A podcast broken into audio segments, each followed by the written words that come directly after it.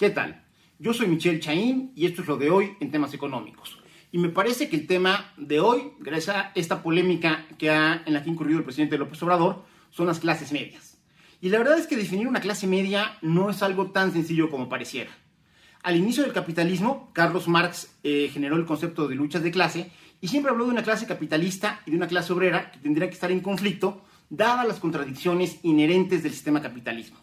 Lo que no prohibió Carlos Marx era el papel de esta tercera clase, que está literalmente en medio de las dos, y que de alguna otra manera fue la que suavizó las diferencias y las contradicciones entre obreros y capitalistas, y que previó o de alguna manera desvió el capitalismo de llegar a las, a las conclusiones que Marx predecía. De hecho, la clase media es la que más ha ido beneficiando de aspectos como la seguridad social, que es una respuesta de política por parte de, eh, de Otto von Bismarck en la entonces Prusia justo a las predicciones marxistas y que hoy por hoy es una de las clases económicas más importantes. Importantes en cantidad, de hecho, aunque no se le puede clasificar de manera estricta, de manera estadísticamente estricta, sí podemos hablar que, por ejemplo, a niveles de mercado, las capas a las que, de las que hablamos cuando hablamos de clase media, hablamos de una capa de alta, por llamarlo de alguna manera, es decir, la gente que tiene una educación básica y que tiene un ingreso, este, digamos, suficiente, pero que ya le da acceso a la banca comercial. Digamos que ahí podríamos empezar a hablar de una clase media baja.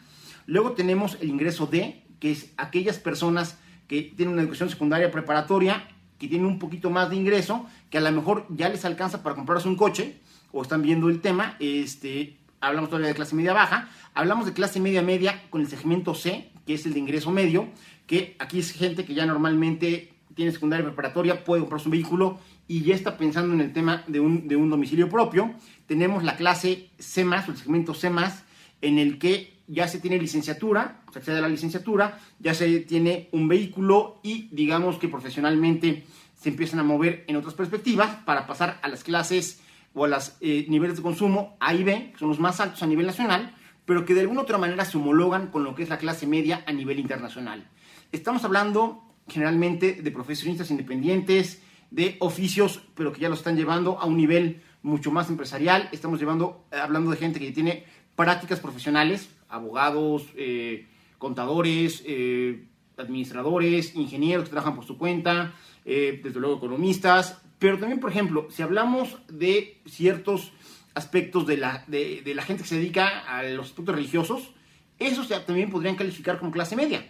al final del día no son trabajadores que estén necesariamente en el aspecto de la, transformación, sino que son eh, trabajadores independientes, de alguna manera, que dependen más de la parte del desarrollo intelectual, de sus estudios, de su, de su bagaje intelectual y no tanto de su fuerza de trabajo como tal. Eh, en ese sentido, una de las grandes maravillas de la clase media es una clase que no es movilizable en términos de consumo en términos electorales, es decir, a diferencia de lo que muchas veces pasa con trabajadores o contra, eh, con trabajadores en la industria o con trabajadores en el campo, que se les puede organizar y que van a comprar o, van a hacer ciertas actividades o que van a votar en bloque, la clase media lo hace de manera mucho más independiente, aunque desde luego es manipulable vía la publicidad y vía este, otros fenómenos. En ese sentido, hablar de las clases medias, en este sentido de capas de mercadológicas, como les comentaba hace un momento, estaríamos hablando que la clase media es poco más, insisto, no hay una estadística dura, pero hablamos de poco más de la población de México. En ese sentido, ir contra la clase media es no solo ir contra una buena parte del mercado, sino contra quienes definen muchas de las tendencias de consumo que tenemos en este país. De tal manera que me parece que como clase medieros lo somos orgullosamente. Los